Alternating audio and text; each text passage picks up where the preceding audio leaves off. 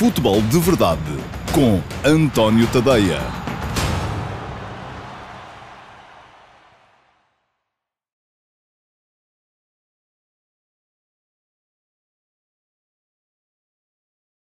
Olá, muito bom dia a todos. Eu sou o António Tadeia. Este é o Futebol de Verdade de segunda-feira, dia 14 de dezembro de 2020. Uma edição que vai olhar muito para os jogos da Taça de Portugal, que já se disputaram, sobretudo aqueles em que os três grandes levaram de vencida os seus uh, adversários, mas também uh, para o sorteio das competições europeias, que acaba uh, de se concluir há instantes, pelo menos a parte portuguesa. Eu confesso que desliguei assim que saiu o adversário para o Sporting Clube Braga. Estava a ver ali que aquele par entre o Jorge Marchetti e o meu amigo Maniche nunca mais despachavam isto e eu precisava de uh, ter pelo menos aqui um minutinho para olhar para os nomes dos adversários um, e o Braga saiu, o adversário do Braga saiu mesmo quase em cima do momento em que me sentei aqui uh, para iniciar a, a, a, edição de hoje do Futebol de Verdade. Ora bem, para quem não sabe ainda, fica a notícia, já se, há mais tempo já se sabia que o Futebol do Porto na Liga dos Campeões vai defrontar a Juventus de Cristiano Ronaldo, portanto vamos ter um, Cristiano Ronaldo com certeza a jogar no Estádio do Dragão.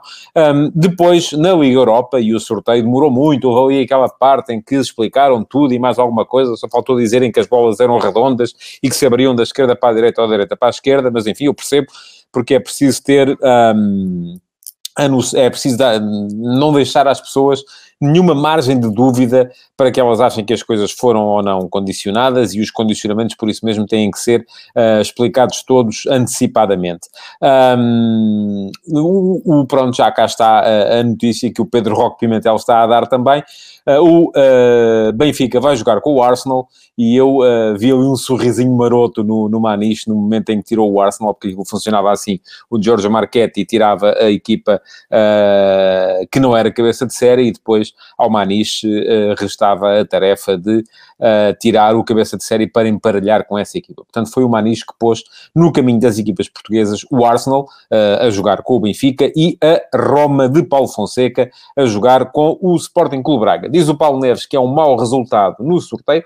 Ó Paulo, não havia muito por onde escolher, quer dizer, era preciso ter uma sorte desgraçada uh, para uh, que saíssem uh, equipas acessíveis. Ainda assim, um, não me parece que tenha sido um mau resultado. Quer dizer, mau resultado era aparecer um Liverpool ou um Bayern de Munique para o Flóculo do Porto e depois uh, nas competições na, na, Liga Europa uh, aparecer ali um Tottenham ou Manchester United para as equipas uh, do Benfica e do um, Sporting Clube Braga. Portanto, aí sim já me parecia que as coisas ficariam muito difíceis. Como estão, também não saíram as mais fáceis, é verdade.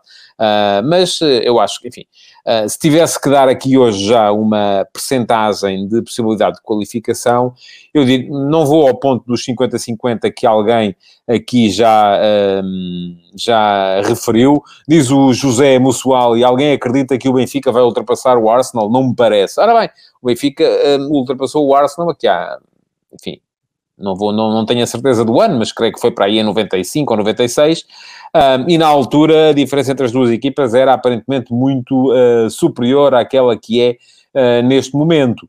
Uh, e na altura aconteceu, foi antes de 95, 96, eu acho que foi, ainda foi em 94, 93, para aí, coisa do género. 95, 96 já o Benfica estava a começar a cair, uh, e isso ainda foi naquela, naquela antes da, da, da, da debandada dos, dos jogadores. Portanto, eu se tivesse que uh, olhar aqui para uh, e dar aqui uma percentagem de favoritismo para as equipas, eu diria entre Porto e Juventus, de facto, um bocadinho mais desequilibrado. Acho que a Juventus, um, nestas coisas da Liga dos Campeões, não tende a facilitar, mas o ano passado foi eliminada pelo Lyon, é preciso as pessoas lembrarem-se disto, não é? E não me parece que o Lyon do ano passado fosse assim tão, tão superior ao Porto deste ano, se é que era superior de todo, não é? Portanto, é verdade que foi em condições uh, especiais, foi numa, numa, numa uh, por acaso isso ainda não foi, ainda foi com, com dois jogos, não é? Porque já tinha sido jogado à primeira mão um, e a Juventus em casa não foi capaz de dar a volta à derrota que tinha sofrido na, na, na primeira mão em França. Um, mas uh, eu diria que entre Porto e uh, Juventus, uh, se calhar 65-35 ou 70-30 favorável à equipa italiana. Depois, isto porque a Juventus, se formos a ver, a Juventus e a Roma estão mais ou menos a par no campeonato italiano. A Juventus é quarta, tem 23 pontos, está a 4 pontos do líder, que é o Milan.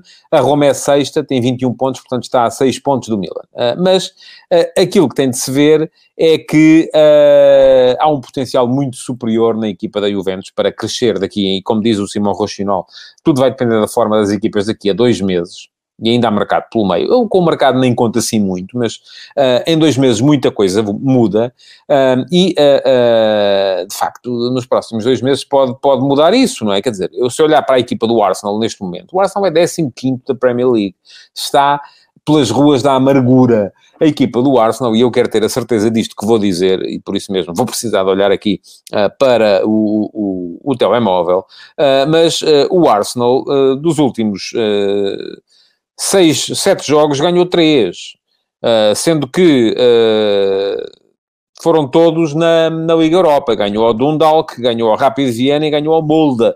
Um, de resto, perdeu com o Burnley em casa, um, perdeu com o Tottenham fora, perdeu com o Wolverhampton em casa, empatou com o Leeds fora, perdeu com o Aston Villa em casa. O Arsenal não ganha um jogo para a Premier League desde o dia 1 de novembro. Portanto, já se vê que a equipa não está assim em condições de ser um grande papão. Agora, daqui até fevereiro, março, com certeza que vai melhorar.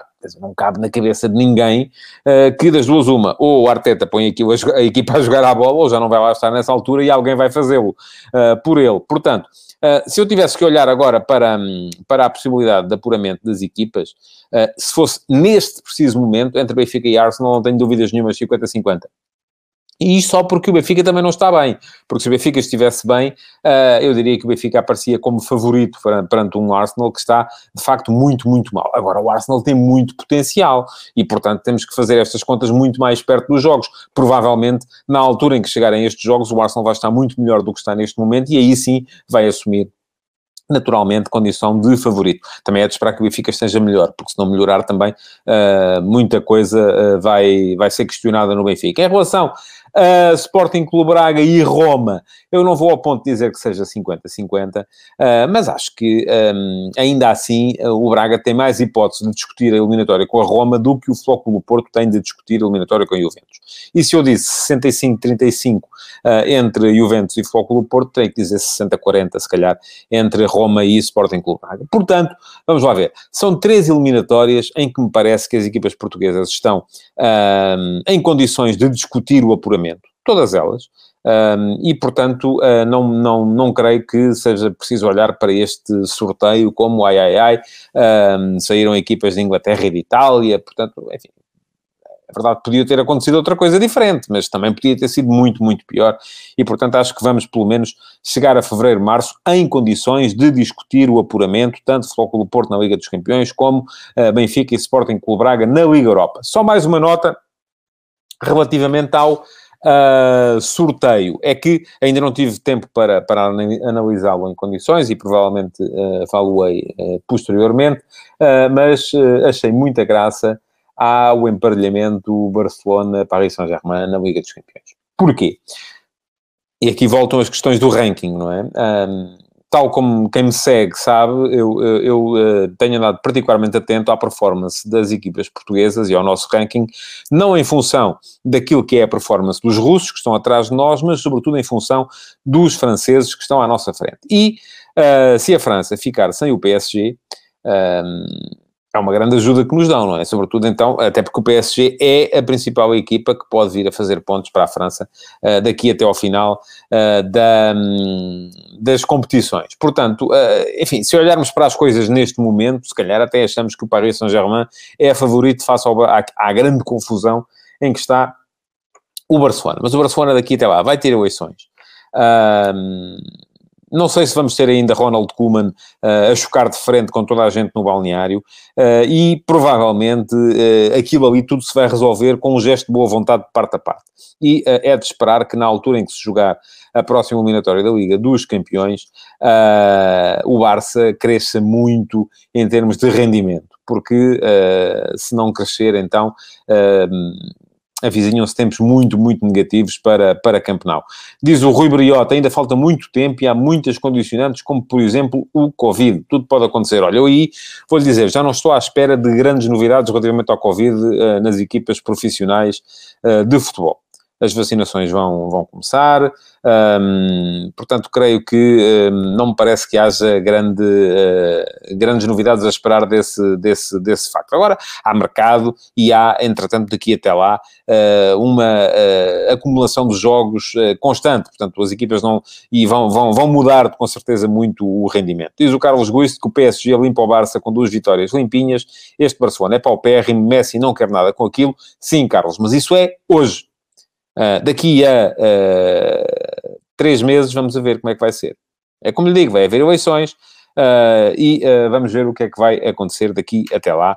Um, se vamos ter Kuman, se vamos ter Messi, Messi creio que vamos ter, é evidente, mas se vamos ter Kuman ou não, e quem é que vai estar à frente do clube e quem é que vai estar à frente da equipa também, porque isso também é importante. Portanto, resumindo e concluindo, para encerrar para já o dossiê das, dos sorteios europeus, não foi bom, também não foi mau, Podia ter sido pior, podia ter sido melhor. Acho que as três equipas portuguesas entram na próxima ronda, os 16 avos de final da Liga Europa e os 8 avos de final da Liga dos Campeões, em condições de discutir o apuramento. Se tivesse que dar percentagens agora, e daqui até lá muita coisa pode mudar, atenção, eu diria 65-35 entre Juventus e Porto, 60-40 entre a, a Roma e a Sporting Clube Braga e 50-50 entre Arsenal e Benfica. Mas daqui até lá, muita coisa vai com certeza mudar e não necessariamente para pior nos adversários das equipas portuguesas, porque creio que tanto este Arsenal, como esta Roma, como esta Juventus, vão necessariamente crescer e crescer bastante daqui até ao momento em que jogarem contra as equipas portuguesas. Portanto, é possível que se me voltarem a fazer esta pergunta lá para final de fevereiro, a minha resposta seja diferente e até mais desfavorável às nossas cores uh, do que é neste momento. Bom, uh, perdão, vamos uh, olhar para a Taça de Portugal, porque um, já está aí a, a, decorrer e já está quase concluída até a, a, a quarta, a quinta eliminatória do, da, da competição. Uh, os 16 aves de final, creio que é assim, e eu, enquanto isto anda uh, entre eliminatória para cá e eliminatória para lá, tenho sempre algumas, uh, exatamente, são os 16 aves de final, aliás está a jogar-se neste momento o Torriense-Amora, Torriense ganha por 1 a 0, faltam 5 minutos para acabar o jogo, portanto, um, Torriense bem posicionado para ser mais uma equipa presente no sorteio dos oitavos de final. E quem já está nos oitavos de final, neste momento, são Sporting Clube Portugal, Flóculo Porto, Santa Clara, Moreirense, Académico de Viseu, Rio Ave, Estoril, Associação Desportiva de Faf e Benfica. Ainda há várias eliminatórias por uh, resolver uh, e já vemos que houve aqui aparentemente apenas uma grande surpresa e não foi assim tão grande quanto isso, porque o Estoril é uma das equipas fortes da segunda Liga e o Boa Vista está a viver um momento difícil uh, na Primeira Liga, inclusive entre treinadores, mas terá sido a eliminação do Boa Vista por parte do Estoril. de resto, alguma surpresa pela forma como o Santa Clara foi ganhar a Guimarães, mas enfim, é, são duas boas equipas do Campeonato Português e estão as duas lá em cima. Daniel Ramos e João Henrique são dois treinadores um, muito competitivos, muito fortes, uh, são se calhar daqueles que mais se aproximam da, do, do epíteto de resultadistas, uh, porque são treinadores que geralmente montam as equipas a partir de uma defesa sólida e que uh, o jogo, aliás, teve apenas um golo, ganhou o Santa Clara por 1 a 0, um, e que por isso mesmo se tornam bastante, bastante competitivos, mas, enfim, alguma surpresa só porque o jogo era em Guimarães, mas isto sem público acaba por uh, o fator casa ser, de certa forma, algo mitigado. Uh, o Sporting Clube Braga, que é o outro dos uh, quatro candidatos ao título um, da Liga, ainda vai jogar, vai jogar mais logo à noite, com o Olímpico do Montijo, que é uma espécie de sucedâneo do Grupo Desportivo do Montijo, que eu ainda cheguei a ver na primeira divisão, um, no final da década de 70, um, uma equipa onde ainda estava o meu amigo Delgado, embora tenha jogado metade da época, era um jovem um, guarda-redes na altura, ainda antes de, daquela passagem pelos, uh, pelo Belenenses, pelo Portimonense, pelo Benfica, enfim.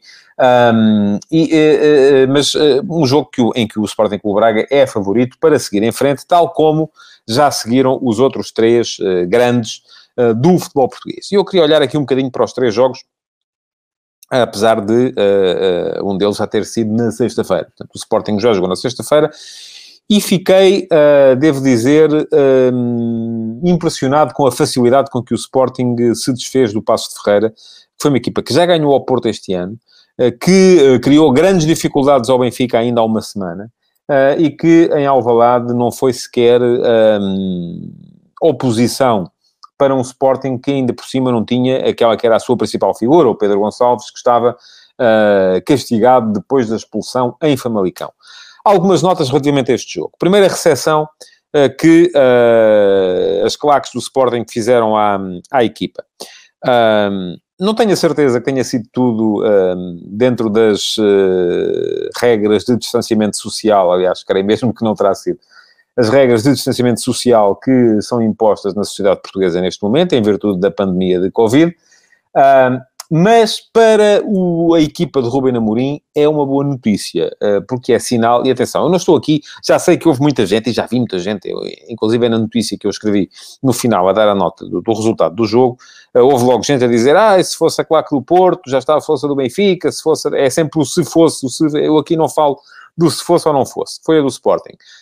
Um, só é importante aquilo, do meu ponto de vista, por duas ordens de razões. Primeira, uh, o facto de, uh, aparentemente, não terem sido respeitadas as regras de distanciamento social que se impõem neste momento. E isso é mau. Segunda, o facto de, aparentemente, haver alguma união uh, dos adeptos em torno da equipa. Teve que ser a equipa a apostar por eles. Porque os mesmos adeptos que continuam contestar e muito a solução diretiva, uh, aparentemente estão com a equipa. Ou seja, já não estão contra esta equipa, estão só contra a direção e uh, a SAD. E isso um, pode vir a ser bom, é claro, só pode vir a ser bom uh, para a equipa que não só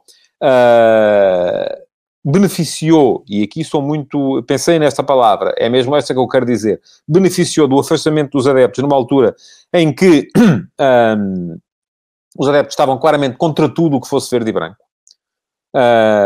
Não iam dar a esta equipa margem para crescer. E eles puserem a mão na consciência, sabem disso perfeitamente. Eu disse isto aqui, por exemplo, o jogo contra o Gil Vicente, que o Sporting perdia a 10 minutos do fim. Se fosse com adeptos no estádio, nunca mais o Sporting tinha ganho aquele jogo. Porque ao primeiro, à primeira vez que a bola circulasse por trás, eh, como manda o modelo do Ruben Amorim, os adeptos começariam a assobiar. E a equipa é muito jovem e a acusar isso. Uh, portanto, creio que dificilmente o Sporting ganharia esse jogo com adeptos no, no, no estádio. Mas, ah, um, neste momento, e se, desde que a equipa continua a corresponder e os adeptos continuam a estar ao seu lado, o Sporting já pode beneficiar também uh, de um eventual regresso de adeptos aos estádios lá mais para a frente na, no, no, no, campeonato. Uh, para já, aquilo que se viu no jogo contra o Passo Ferreira foi um Sporting particularmente forte. Um, eu já tinha falado aqui da questão do Sporting estar a ser mais forte em todos os momentos do jogo. Um, o Sporting no início da época sofria muito na primeira fase de construção e, portanto, sofria depois também em organização uh, ofensiva, mas à medida que foi uh, um, aperfeiçoando a forma de sair daqueles três de trás uh, e de vez em quando também metia a bola na profundidade e à procura de surpreender o adversário que o pressionava. Os adversários também perceberam isso e deixaram de pressionar. E o Sporting passou a ser mais forte também em ataque organizado. Neste momento parece-me que é uma equipa forte um, em todos os momentos do jogo. não se notou a ausência do, uh, do uh, Pedro Gonçalves. Um, esteve bem o, Pedro, o Bruno Tabata, até fez um... Até fez um, um... Pergunta-me o Sérgio Mois se o Sporting está a beneficiar do calendário. Está. Uh, tal como os adversários estarão em janeiro a beneficiar dos milhões que foram buscar às competições europeias. Uh, se quiserem gastá-los aí buscar jogadores. E, e, portanto, isto aqui, a realidade é só uma, é una, não é? A gente não pode dar, ah, não tiver, tiveram tempo para treinar, estão, e tal. Pois está, tiveram, claro que tiveram. E isso é uma vantagem. Não é só por uma questão de estarem mais ou menos cansados, não tem a ver com isso, tem a ver com o facto de Ruben Amorim ter tido tempo para treinar, ter tido a capacidade para um, trabalhar um modelo de jogo que está... Esta equipa do Sporting já joga quase de olhos fechados, e isso é bom, é excelente para a equipa. Por outro lado, o Sporting ficou fora das competições europeias. E, enfim, o Porto já foi buscar 60 milhões de euros à Liga dos Campeões, um, o Benfica e o Braga não estarão tão abonados, mas ainda foram buscar 10 milhões itos. Uh, e 10 milhões fazem muita diferença num orçamento como é o orçamento do Sporting. Um, o Benfica gastou 80 milhões de euros no início do campeonato e já se diz que vai buscar mais quatro jogadores agora em janeiro. e da mesma forma que não me ouvem aqui dizer, ah, mas o Benfica vai melhorar, mas é porque tem dinheiro para ir gastar. Também não me ouvem dizer, ah, o Sporting está a jogar bem, mas é porque não joga nas comissões europeias. A realidade é esta. E é com esta realidade que os treinadores têm que trabalhar e é esta realidade que vocês, adeptos, também deviam aceitar.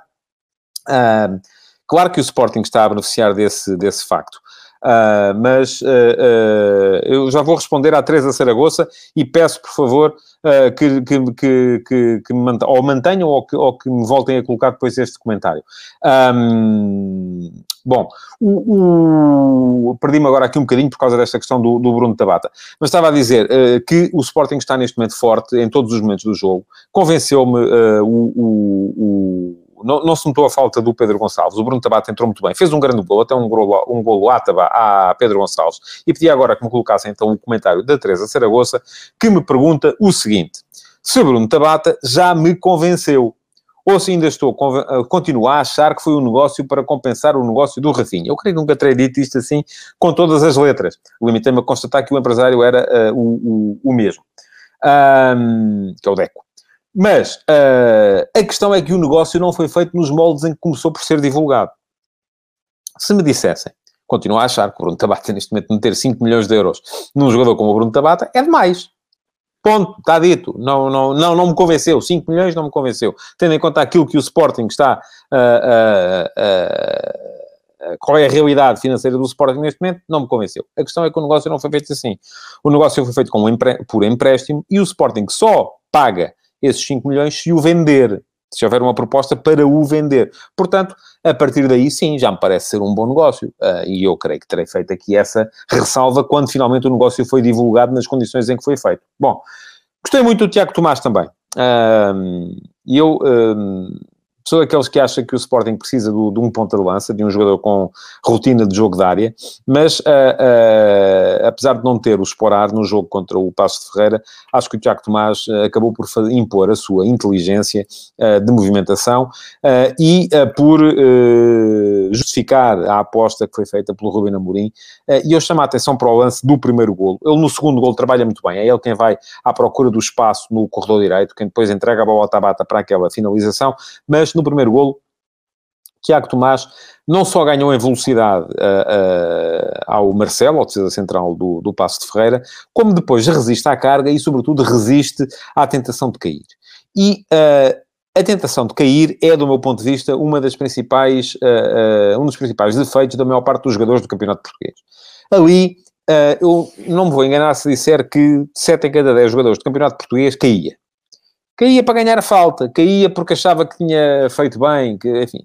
O Tiago Tomás não caiu aguentou a carga, continuou, epá, e depois a finalização de pé esquerdo saiu bem, podia ter saído mal, saiu muito bem, uh, podia ter saído mal, o remate podia ter ido ao lado, uh, mas uh, parece-me que, de qualquer modo, foi uma, uma excelente jogada e uma jogada que é emblemática da forma de jogar do Tiago Tomás. O resto, enfim, já se sabe, Nuno Santos continua em grande, João Palhinha é fundamental, houve menos João Mário do que é costuma ver nos jogos do, do, do Sporting, mas a verdade é que o Sporting ganhou sem espinhas e ganhou sem dificuldades. Ao um passo de Ferreira que tinha criado grandes dificuldades ao Benfica há uma semana e tinha inclusive ganho ao Foco do Porto há uh, cerca de um mês. Portanto, um, nota positiva para o Sporting nesta eliminatória uh, do, uh, da Taça de Portugal. Ontem jogaram do Porto e Benfica. Um, do Porto, no jogo com o Tondela, uh, não fez um grande jogo é preciso dizê-lo. Eh, mas também não foi posto à prova como tinha sido, por exemplo, no jogo da, eh, da Liga, que tinha sido há uma semana, precisamente. Há uma semana o Porto tinha ganho por 4 a 3, eh, desta vez ganhou por 2 a 1. Duas vitórias pela margem mínima. A diferença é que o Porto desta vez conseguiu gerir melhor o jogo e não permitiu que o adversário chegasse ao empate. Um, como aconteceu da outra vez. Aliás, o jogo foi decorrendo um bocadinho em cima daquilo que tinha sido o jogo anterior, não é? O Porto marcou aos 4 minutos, fazendo antever um jogo fácil. O Tondela empatou aos 20, tal como tinha acontecido também há uma semana, 4 e 20, foram os minutos dos golos. Um, a diferença é que aqui o Porto chegou ao 2-1 mais cedo, na altura só uh, fez o 2-1 em cima do, do, do intervalo. Uh, desta vez chegou logo aos 24 uh, e marcou o Marega, tal como tinha marcado na altura, uh, e isso se fez com que depois o Tondela acabasse por não chegar ao empate e o Porto passou a segunda parte a gerir. baixar o ritmo do jogo, a tentar impedir que o adversário... E mesmo assim o Tondela teve, mesmo no final, uma excelente ocasião para, para marcar um cabeceamento do Suley, que saiu por cima, mas dada a facilidade que ele teve para para finalizar, podia perfeitamente ter dado golo, e se desse golo, provavelmente daria prolongamento, e era uma chatice para o Porto, que vai ter jogo outra vez, agora contra o Passo de Ferreira, para a Taça da Liga, já a meio desta semana. Portanto, perdão, uh, o uh, Flóculo Porto, uh, bem do ponto de vista ofensivo, Uh, com, uh, e já se viu mais uma vez, para jogar o Taremi e o Marega, não jogou o Luís Dias. Uh, esteve o Corona na frente. Portanto, não dá para jogar com os quatro, Luís Dias, Taremi, Marega e Corona. Isso é só mesmo contra o Fabril. E mesmo contra o Fabril não jogaram os quatro, mas pronto, o esquema foi esse. Foi um 4-4-2, que era mais um 4-2-4. Uh, aquilo que se viu foi, uh, outra vez, aquele misto 4-3-3, 4-4-2, em que o Taremi ora se aproximava do ponta de lança, que era o Marega, ora uh, ocupava o corredor esquerdo, onde ia também cair o, o Otávio um, que é sempre o elemento móvel uh, neste, neste esquema, uh, mas a verdade é que o Porto uh, acabou por jogar o suficiente para ganhar, mas apenas o suficiente. Faltou a sofrer um golo de contra-ataque após um pontapé de canto. Sérgio Conceição auto-atribuiu a si próprio as, as, culpas, diz que foi ele que quis sete jogadores na área do adversário, e a verdade é que a equipa ficou descompensada e permitiu depois um contra-ataque com, a seguir um pontapé de canto um, com superioridade numérica do adversário na sua, na sua zona defensiva, uh, e isto uh, acabou por, de certa forma, também condicionar um bocado o jogo da, da equipa. Mas uh, aí está, o Porto fez um jogo que não foi brilhante, foi suficiente. fica a dúvida relativamente à lesão de Zaidu, vamos ver o que é que, o que, é que sai dali, um, e se isto significa que Manafá poderá ter que passar para, para a esquerda ou não, já nos próximos jogos. Uh, mas, uh, uh, de qualquer modo, não foi um Porto que me tivesse enchido as medidas, também não me parece que tenha sido razão para preocupação. O Porto jogou aquilo que foi preciso, foi gerindo e acabou por ver essa gestão bem, bem sucedida. Por fim, jogou o Benfica, mesmo ontem à noite. e uma entrada, enfim, é, é verdade, aqui aplica-se a tal máxima de que uma equipa só joga aquilo que o adversário deixa. E ontem o Vila Franquense deixou jogar muito. A equipa do Vila Franquense apareceu uh, na, no, no Estádio da Luz, uh, com quatro atrás, a tentar pressionar à frente. Viu-se um bom Vila Fraquense durante 5 ou 6 minutos, um, 7, 8 minutos, vamos lá, não sei, não sei dizer muito bem, uh, em que parecia que ia colocar dificuldades ao, ao, ao Benfica, uh, mas depois começou a notar-se foi a falta de, de gente atrás. E, e, enfim, quando o Benfica marca uh, 3 golos uh, em 4 minutos, aos 11, aos 13 e aos 15, uh, ou aos uh, 10, aos 12 e 14, enfim, não tenho a certeza, mas foi isto, foram três golos em 4 minutos antes do quarto de hora. Uh, e todos eles, em todos eles se vê uh, deficiência no comportamento defensivo da equipa do Vila Franquense. No primeiro, uh, está mal posicionado o Sparanhá e acaba por não, não conseguir o corte que permite o, que o Gonçalo Ramos se isole. No segundo, há uma uh, atração excessiva dos jogadores de meio campo da equipa do Vila Franquense pela movimentação dos pontas de lança. Se forem a ver, a Vila Franquense tem imensa gente na área, mas o Pizzi está à entrada da área completamente sozinho para poder finalizar. E no terceiro, um, há ali também uma, uma dificuldade do, do, do, creio que é o outro central, não é o Sparanhá, o uh, Diogo uh, que, para, para travar o, o Seferovic. Agora, isto não, não, não vai ser um, ehm, o suficiente para me virem, verem, verem agora aqui dizer que o Benfica não jogou aquilo que tinha que jogar. Jogou. O Benfica entrou muito bem no jogo, fez uh, um jogo muito, muito bom perante um adversário que deixou jogar. Sim, é verdade, mas às vezes, mesmo perante adversários que deixam jogar, aquilo que no final estamos aqui a relevar é a capacidade que os adversários têm para uh, criar dificuldades do ponto de vista ofensivo. E uh, é verdade que o Franquense meteu duas bolas no poste da equipa do, do Benfica, uma delas, aliás, se entrasse, teria sido anulada, do meu ponto de vista, porque a bola não, não se move na marcação do livre por parte do Jefferson, antes do remate do Cadi, era um livre indireto. Um, mas uh, uh, a nota mais do jogo foi mesmo a forma como o Benfica desfez uh, o esquema defensivo da equipa do Vila Franquense. Já alguém me falou aqui do Pedrinho, Pedrinho pode ser um excelente jogador para este Benfica. A questão é onde é que ele joga, não é? Porque um, foi o Ricardo Rodrigues que me perguntou se eu considero que Pedrinho pode assumir a curto prazo um papel importante na equipa do Benfica. Pode. Uh, para quem gosta, como o Jorge Jesus, de jogar com alas de pé contrário, isto é, com o Everton à direita e pode ser eventualmente o Pedrinho à, o Everton à esquerda e pode ser eventualmente o Pedrinho à direita, um, isto, o Pedrinho pode ser solução para ali. Agora, para isso é preciso que o Pizzi caiba noutro lugar, uh, porque uh, eu continuo a achar que o Pizzi tem de jogar neste Benfica, é o jogador com mais golo na equipa, era um bocado idiota não o pôr a jogar. E a questão aqui é, onde é que joga o Pizzi? Joga a meio campo, para isso precisa de um 6 muito forte, que o Benfica não tem neste momento, para jogar como segundo médio. Joga como segundo avançado, acho uh, duvidoso na maior parte dos jogos, porque isto o que vai causar é que o Benfica tenha pouca presença na área um, ehm, e, uh, além disso, vai ter que saltar o, um dos outros uh, jogadores da frente, neste caso, seguramente o Waldschmidt, porque o Darwin Nunes parece-me ser a aposta firme do Jorge Jesus.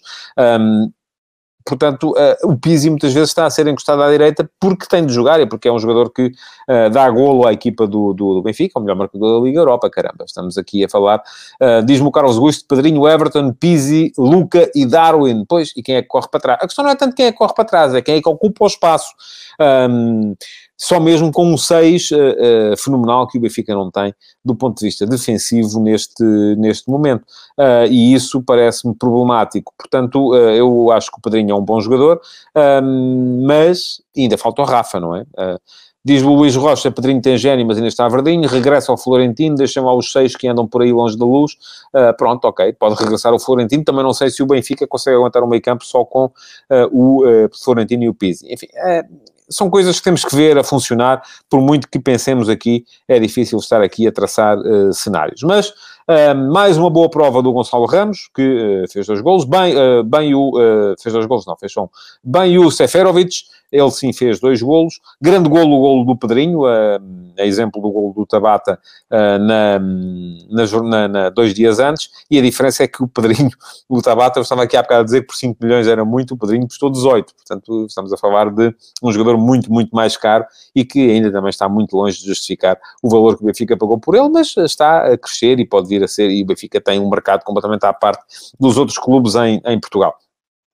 Uh, mas de resto, sim, parece-me que um, há que valorizar a forma como o Benfica uh, acabou com os problemas antes do quarto de hora e depois, sim, também pôde, mesmo a gerir, foi criando situações para marcar e uh, ficou nos 5, podia ter marcado mais gols, podia ter obtido uma goleada muito mais, muito maior. Bom. Já passámos o tempo de hoje, uh, queria agradecer-vos por terem estado aí desse lado e uh, pedir-vos para colocar o vosso like e partilharem a edição de hoje do Futebol de Verdade, que podem acompanhar em qualquer uma das minhas uh, redes sociais, além de poderem acompanhá-lo também em podcast. Muito obrigado por terem estado aí então e até amanhã. Futebol de Verdade, em direto de segunda a sexta-feira, às 12h30